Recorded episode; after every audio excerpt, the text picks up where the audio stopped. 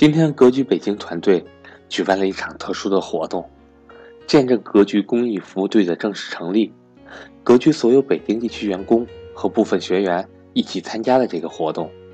除了教理财的知识，我们也希望大家多关注公益，出自己的一份力量，去帮助更多需要帮助的人。我是格局班主任韩登海，今天我们继续来听林晋峰的故事。我们今天将要分享的主题为“朗诗，完美的投资”。二零一三年六月十八日，这是个周二，香港交易所如往常一般开盘交易。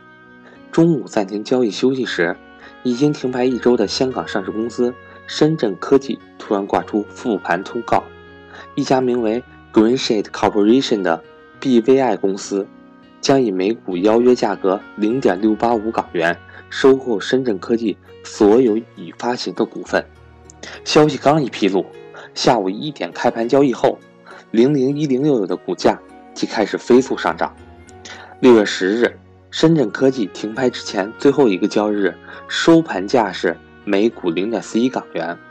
六月十八日复牌后，半天交易股价最高至一点二五港元，收盘价一点零八港元。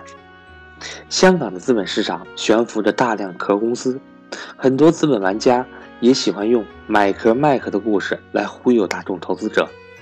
但单凭半天交易三倍的涨幅来看，零零一零六的此番交易明显是真刀真枪的结合上市。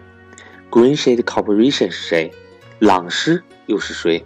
在一家名为雪球财经的投资者网站里。细心的投资人已经开始热烈讨论这只股票，但大多数市场投资者显然还没有反应过来。此时，作为持有朗诗集团百分之十七点九二的股份、位列第二大股东的银信董事长林晋峰，并未显得激动，只是安静地坐在深圳银湖的银杏树里喝茶读报。六年前。当他拍板决定入股朗诗时，他就笃定相信这家公司有着美好的未来。虽然当时的朗诗只是一家仅卖过一个清水楼盘、土地储备量几无的籍籍无名者，从股票投资市场跨越到股权投资市场，林敬峰不太从容。他不是一个喜欢被条条框框束缚的人，他甚至不太热衷于对资本市场的边界进行划分。在他眼里，投资。并没有人们想象的那么神圣。优秀的商人都是股票投资高手。银信在林晋峰的带领下，已经将投资的触角遍布几乎所有的市场领域。不过很明显，他本人对很多传统的关于投资的概念性定义都保持一定的距离。比如说 PE，的确，2006年之后，银信针对非上市公司的股权投资越来越频繁。但这与传统的 PE 基金有很大的不同。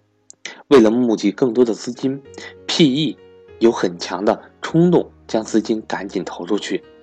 PE 的获利往往是通过持续不断的投资买入卖出活动来进行的。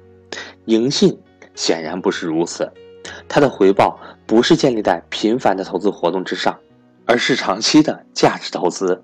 一定意义上，林晋峰是在和 PE 竞争。